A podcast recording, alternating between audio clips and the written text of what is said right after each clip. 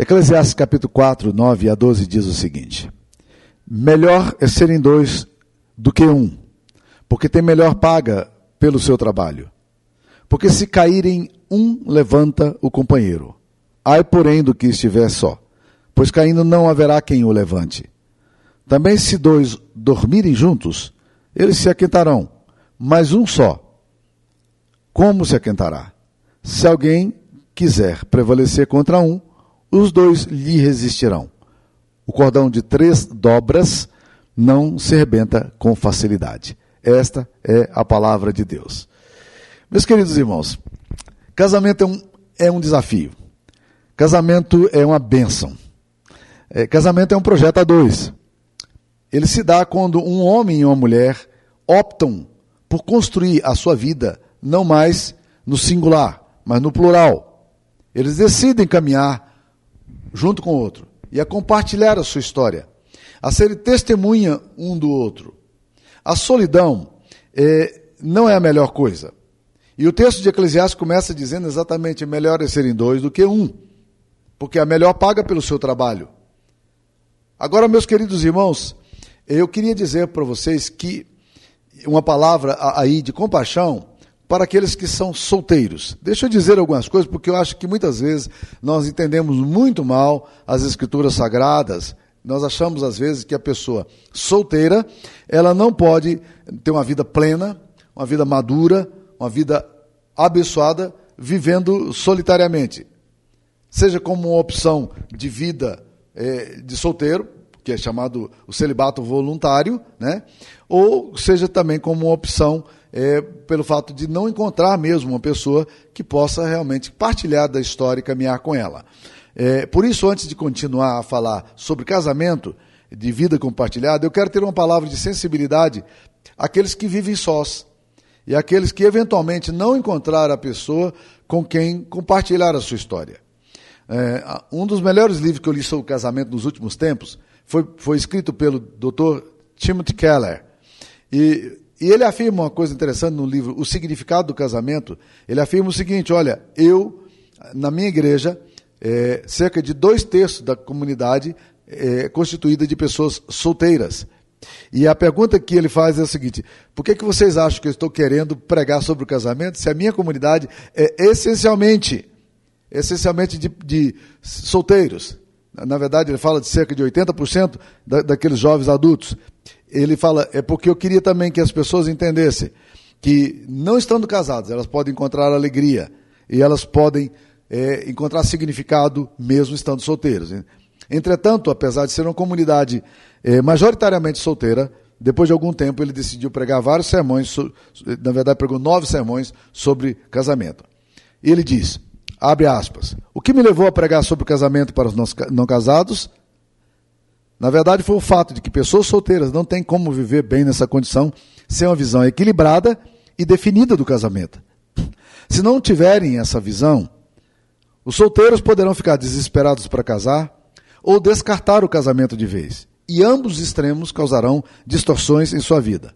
Mais adiante ele comenta: solteiros não podem ser vistos como seres humanos menos inteiros e realizados do que os casados. Pois Jesus Cristo, um homem solteiro, foi o homem perfeito a igreja primitiva não fazia pressão para as pessoas se casarem e, como instituição, sustentava as viúvas para que não precisassem se casar novamente.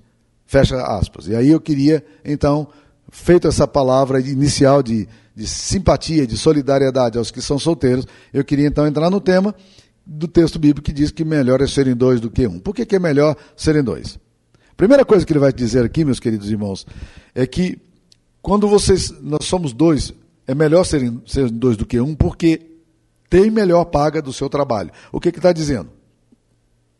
É que a força do trabalho, em dupla, é uma força de trabalho exponencial. Um poeta brasileiro disse o seguinte: que um e um é sempre mais do que dois. A verdade é que a vida compartilhada dá mais força e enriquece.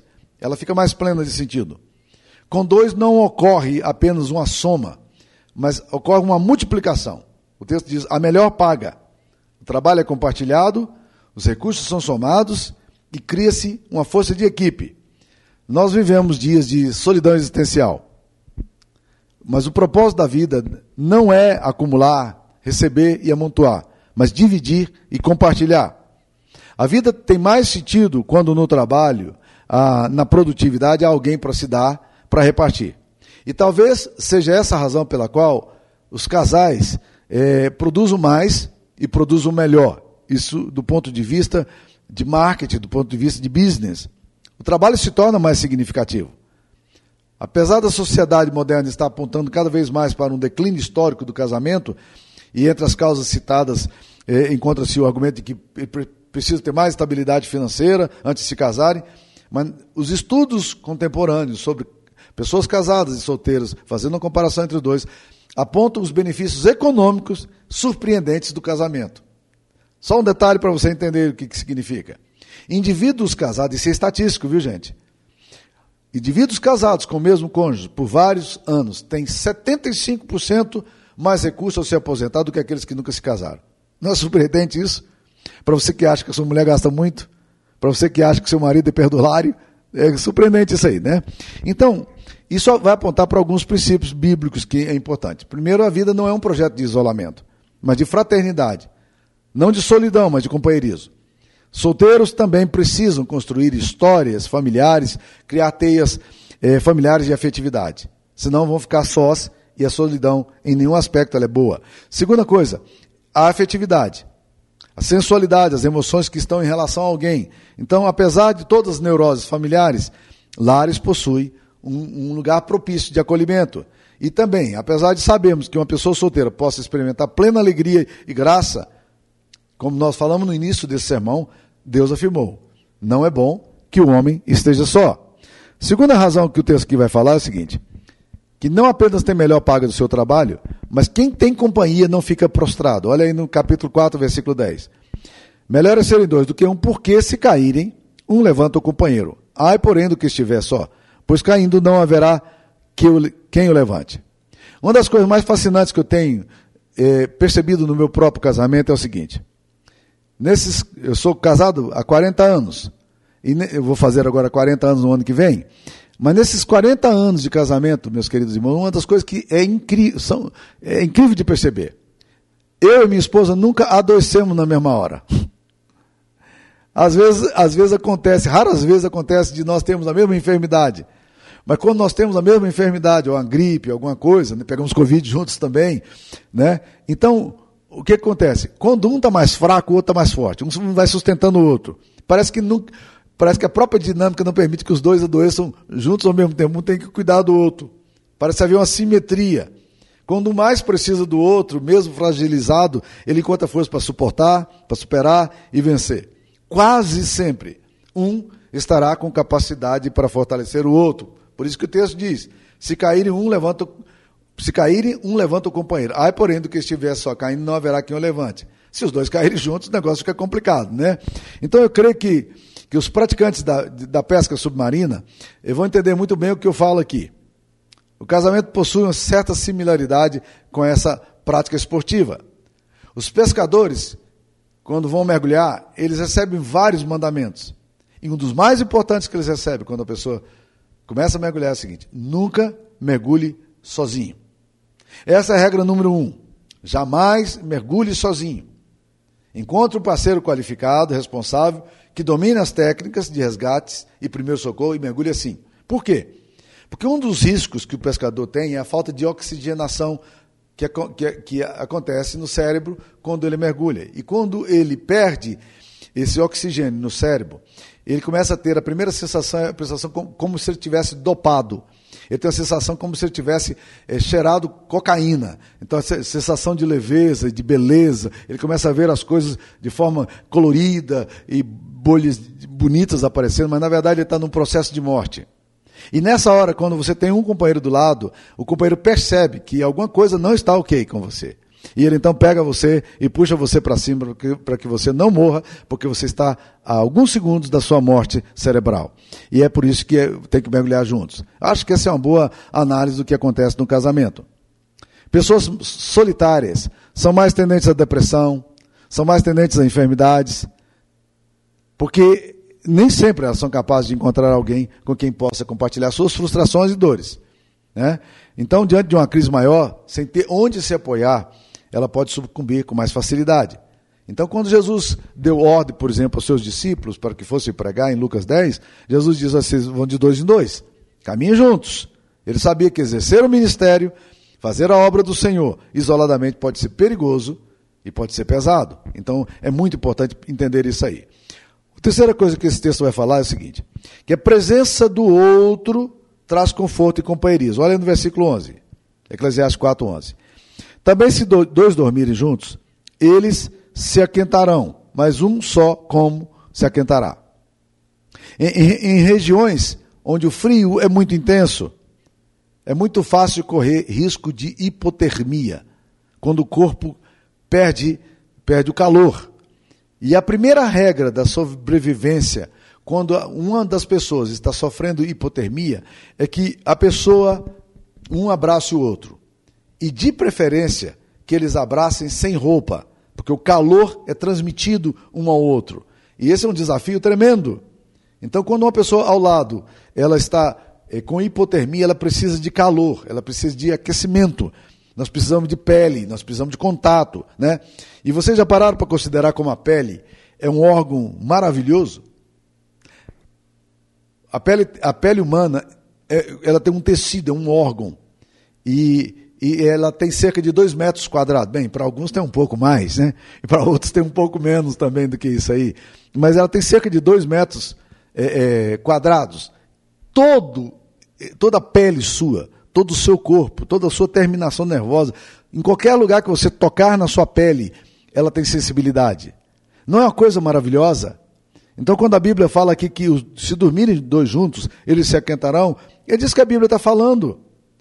O corpo junto, ele se aproxima, a pele tem cerca de 5 milhões de terminações nervosas, com sensações incríveis, né? E, e é muito importante considerar a beleza de estar juntos, tá?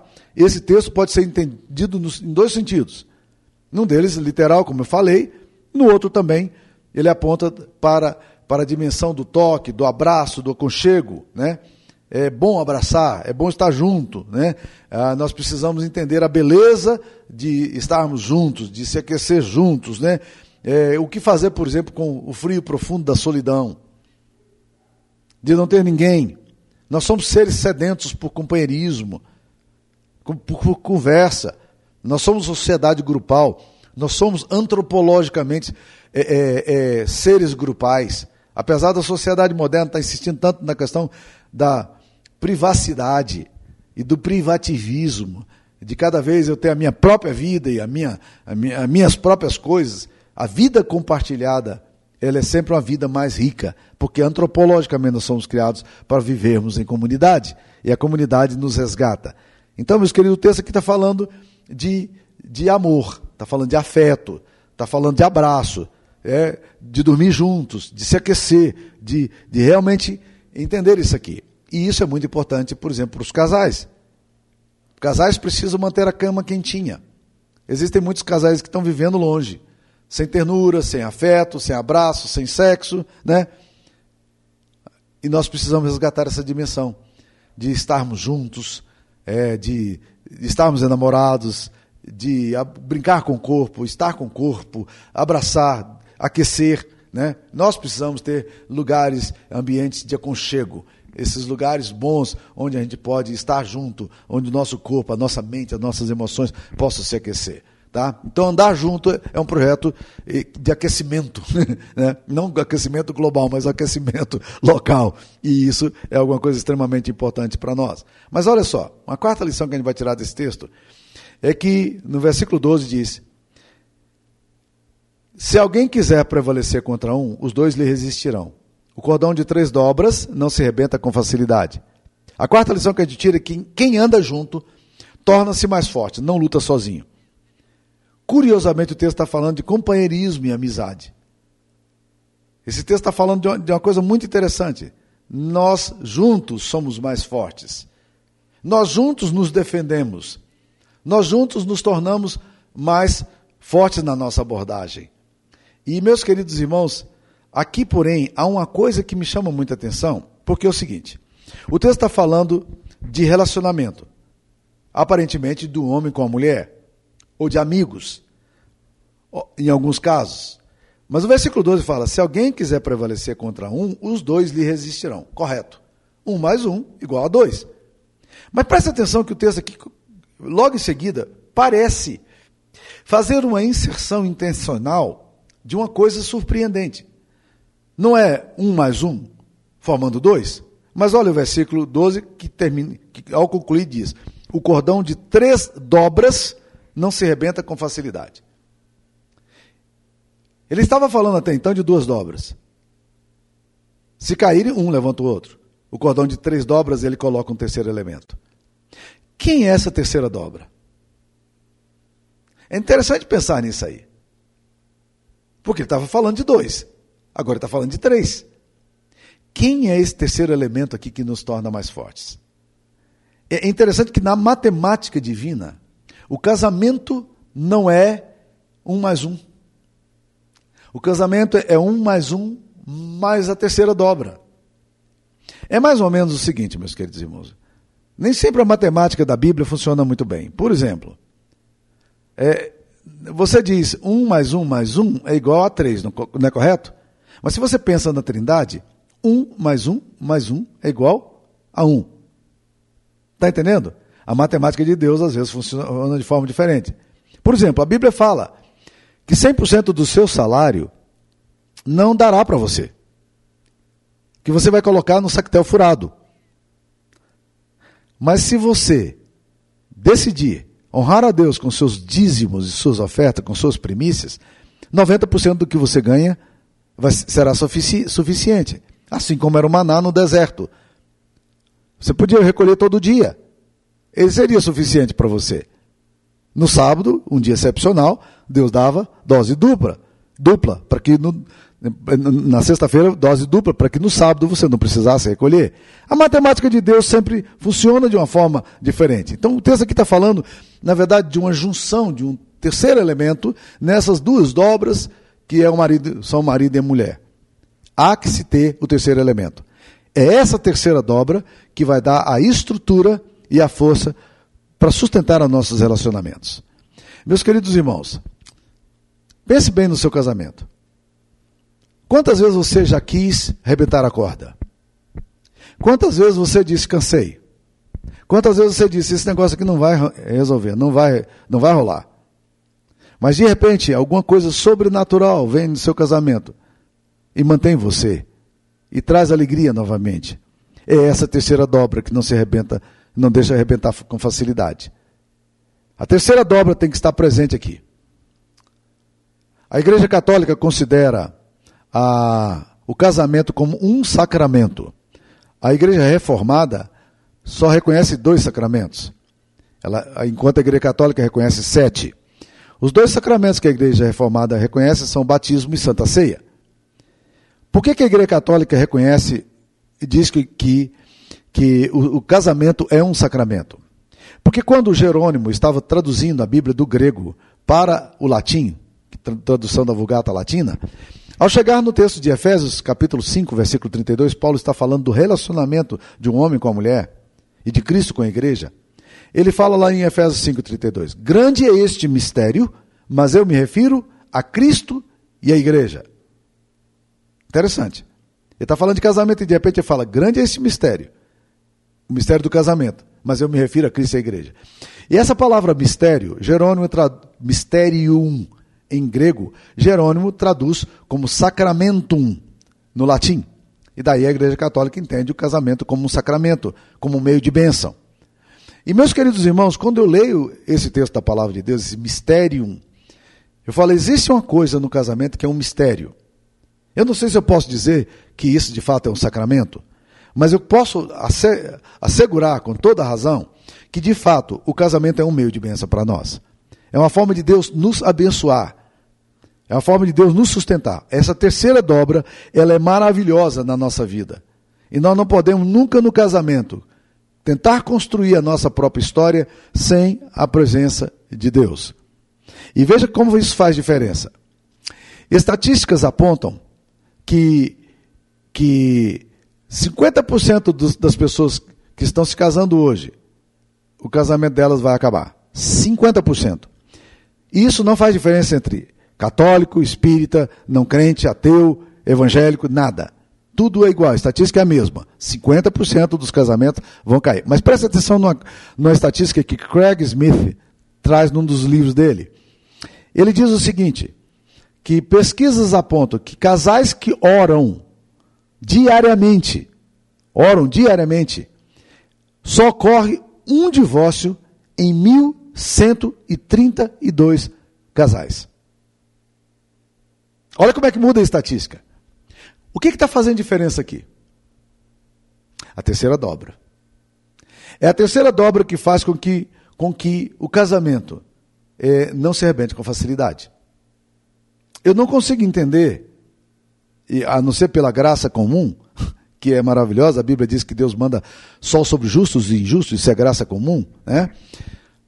Eu não consigo entender como é que um casal que não, tem a, não teme a Deus, que não ama a Deus, que não ora junto, pode sobreviver no casamento. Casamento é um projeto muito delicado. Ele é maravilhoso, ele é um mistério. Mas casamento é muito difícil, porque nós somos pessoas pecaminosas, narcisistas, autocentradas, que estamos interessados em que o outro nos sirva. Então, só a graça de Deus pode nos sustentar de forma maravilhosa. É por isso que esse texto está falando. Melhor é ser em dois do que um. Mas ele conclui dizendo que o cordão de três dobras não se rebenta com facilidade. É a terceira dobra que vai dar consistência ao seu casamento. Como é que essa terceira dobra está inserida no seu relacionamento? Você tem visto a terceira dobra caminhando com você? Envolvendo você? Solidificando o seu casamento? A, a presença de Deus é, é, é sensível, visível, concreta, manifesta entre vocês? A vida de vocês, vocês convidam Jesus para participar? O que faz diferença no casamento é a terceira dobra. Casamento é um projeto a dois. É melhor serem dois do que um.